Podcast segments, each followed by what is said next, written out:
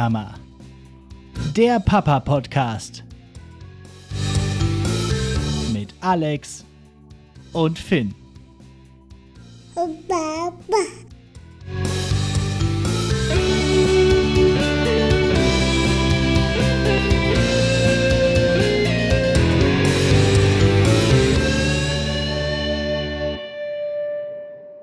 Jo, und damit herzlich willkommen zu Nicht die Mama, dem Papa-Podcast. Ich bin Alex und seit 395 Tagen Vater von Finn.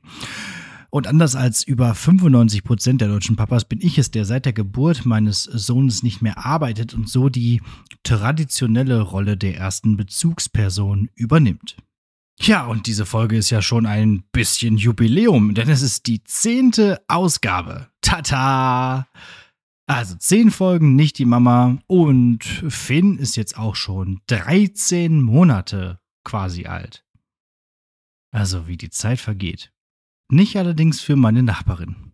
Ich habe die letztens so vor dem Haus getroffen, natürlich so mit Finn auf dem Arm. Und sie so, hä? Haben Sie Nachwuchs bekommen? Und ich entgegnete nur so ein wenig irritiert, ja, aber schon vor ziemlich genau einem Jahr. Ach, na sowas. Das habe ich ja doch gar nicht mitbekommen. Ich meine, das muss man erstmal schaffen, so Tag aus, Tag ein, nur zwei Wohnungen weiter zu wohnen. Äh, Aber das heißt ja auch immerhin, dass äh, Finn des Nachts nicht allzu sehr die gesamte Nachbarschaft terrorisiert hat.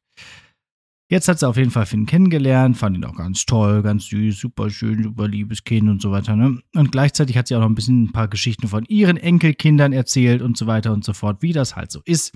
Naja, die gute Nachbarschaft. Jetzt sieht man sich wahrscheinlich wieder ein Jahr lang nicht und äh, dann, äh, ja, geht er irgendwann schon in die Schule, so in dem Sinne. Ja, und hier kommt noch ein weiterer Spruch, den man sich als Eltern so anhören muss. Ich habe das ja jetzt so zu einer kleinen Rubrik sozusagen ähm, erkoren. Und eine Nachricht, die mich dabei ereilt hat, ist, ähm, die Verantwortung für meinen Hundewelpen ist mindestens genauso hoch wie für ein Kleinkind. Ja, Zitat Ende. Gut, also versuchen wir das mal zu äh, aufzudröseln. Die Gemeinsamkeiten sind ja schon vorhanden. Also, es läuft auf vier Beinen. Es ist alles, was auf dem Boden rumliegt. Es kann nicht sprechen, aber sehr laute Laute ausstoßen. Es ist nicht stubenrein. Die Katzen haben Angst vor ihm. Und man muss mehrmals täglich mit ihm spazieren gehen. Hm.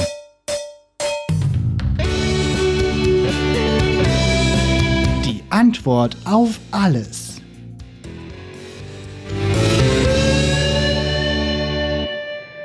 Finn, bist du ein Hund?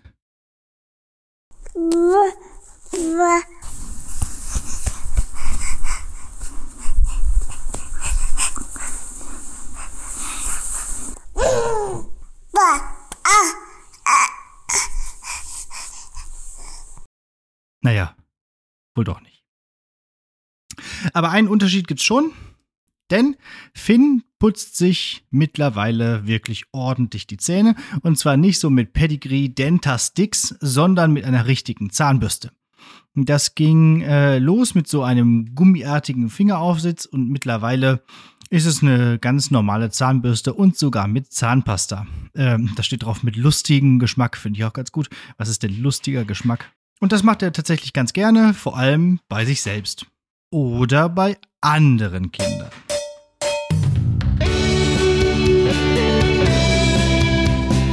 Hochbegabt.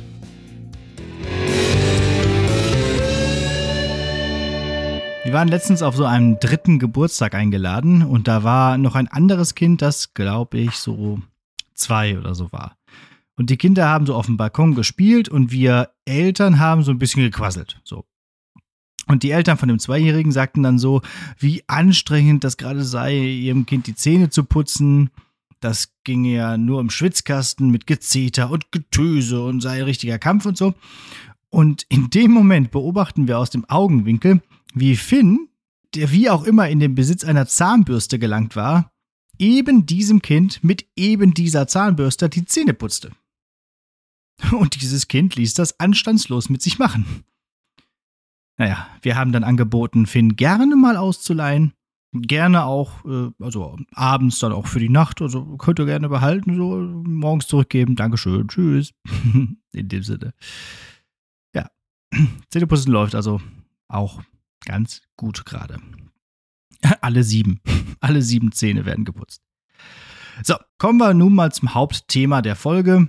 Es ist ja gerade Sommer und Sommerzeit ist ja bekanntlich Reisezeit und deshalb sind äh, wir auch gerade, wenn diese Folge erscheint, mal wieder unterwegs.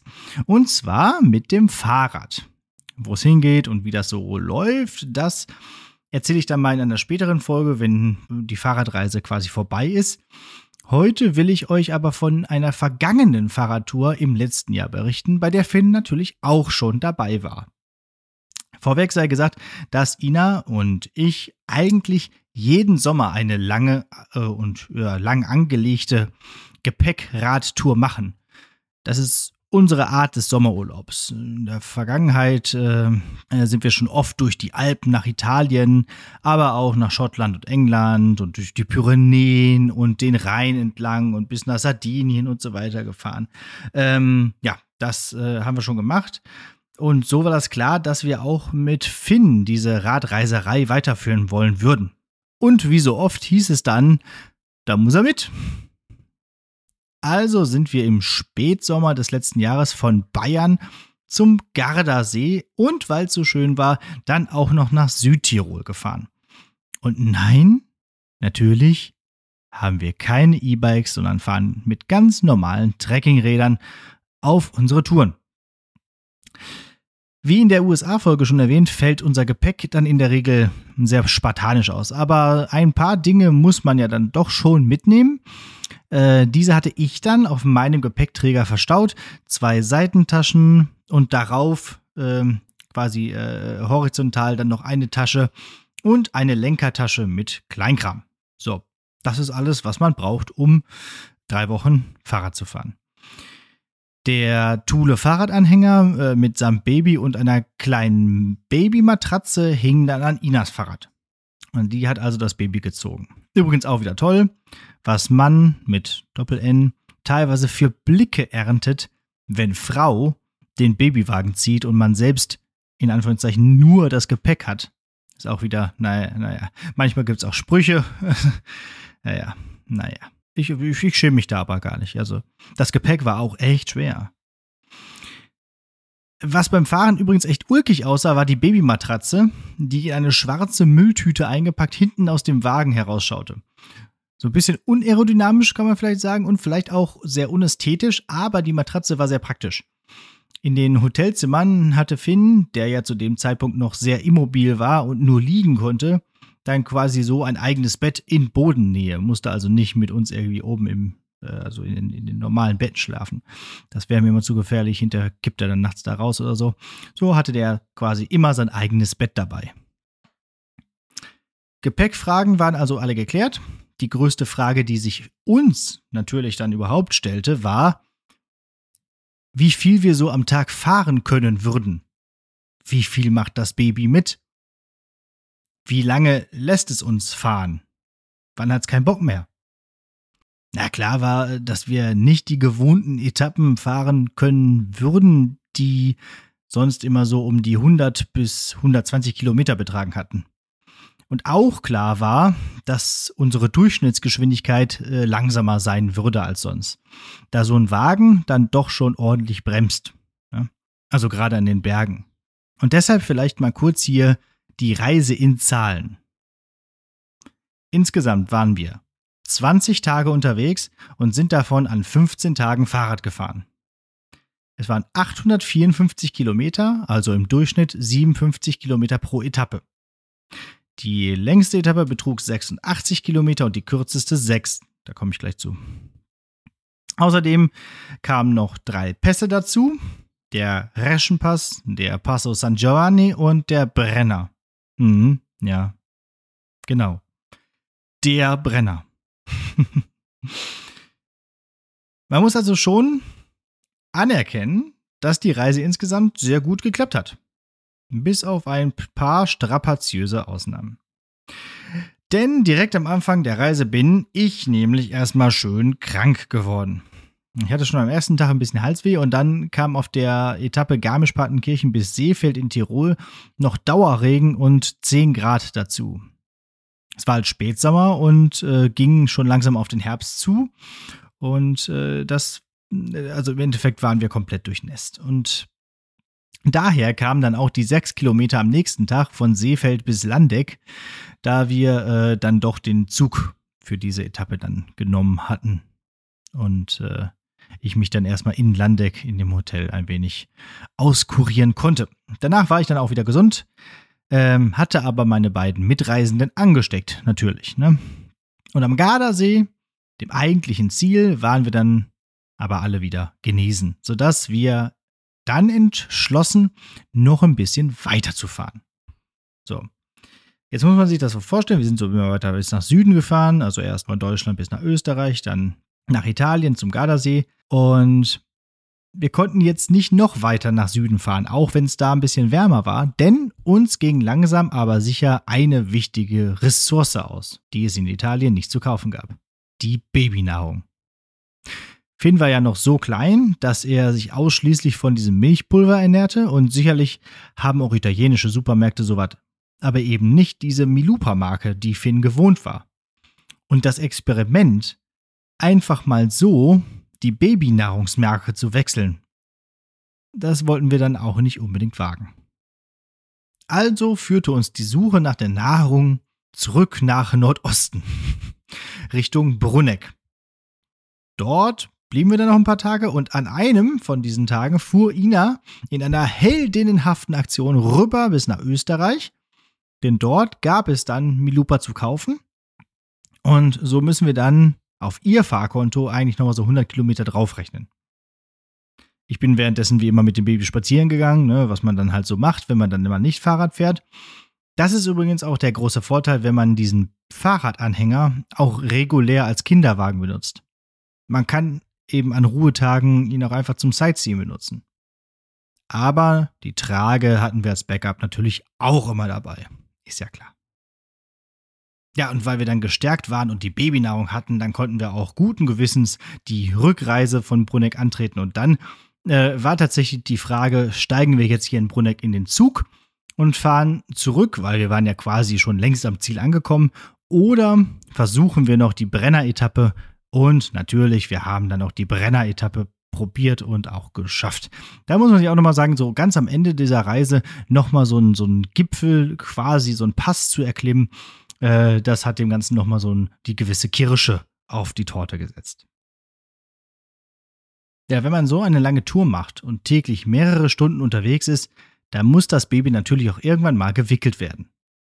Praktischerweise hatte er während der Fahrt da noch ein paar Tage Durchfall, sodass dies dann auch noch häufiger geschehen musste als normalerweise. Solid Parenting.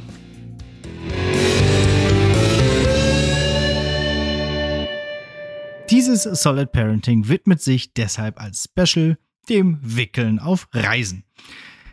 Erstmal ist es nämlich ziemlich clever, wenn man an einem Sonntagabend ziemlich kaputt am Ziel ankommt und feststellt, dass man keine Windeln mehr hat.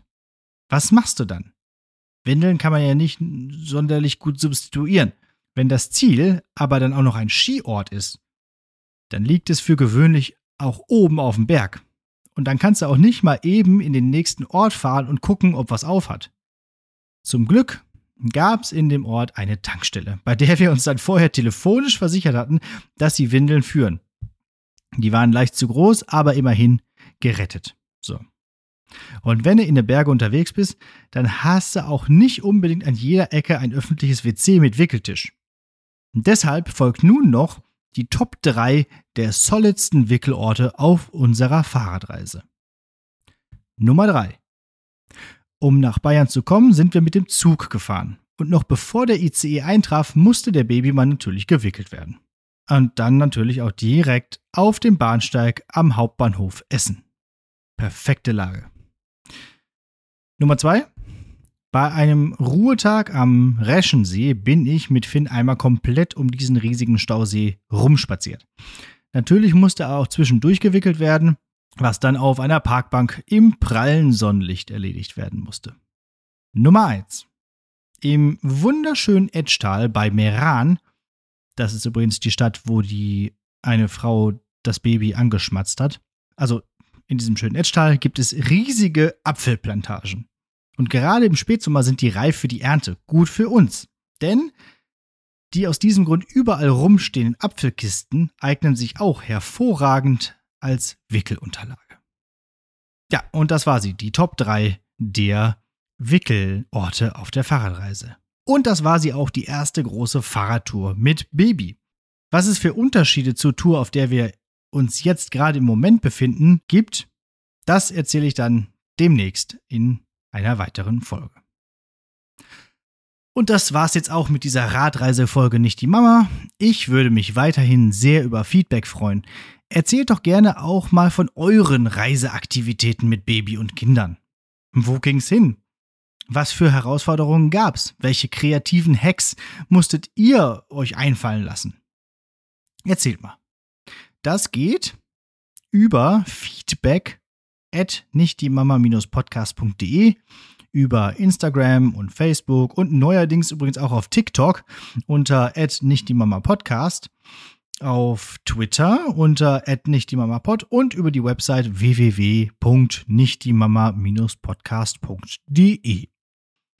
Außerdem, und jetzt wird es nochmal wichtig, könnt ihr bei Spotify und Apple Podcasts Sterne vergeben und auch den Podcast abonnieren, und bei Apple kann man sogar eine nette Rezension schreiben. Bei Spotify wiederum kann man das Ganze auch so einstellen, dass die Folgen automatisch runtergeladen werden, wenn eine neue kommt. Das ist auch sehr praktisch. Ne, dann wacht ihr morgens auf und seht, ach, guck mal, ist eine neue Folge, nicht die Mama. Dann höre ich mir das direkt mal an, auf dem Weg zur Arbeit oder so. Wenn euch ein Podcast von mir nicht reicht, dann hört auch gerne in Lehrer Sprechtag rein. Da haben wir mittlerweile schon 139 Folgen, also da werdet ihr einiges finden. Da gibt es nämlich jeden Donnerstag eine neue Folge. Und das soll es für heute für uns gewesen sein. Danke fürs Zuhören. Wir hören uns, äh, schauen wir mal, vielleicht in zwei Wochen, aber vielleicht bin ich dann noch unterwegs. Also äh, wir hören uns auf jeden Fall in ein paar Wochen wieder. Und jetzt sind es nur noch 6180 Tage bis zum 18. Geburtstag. Na dann.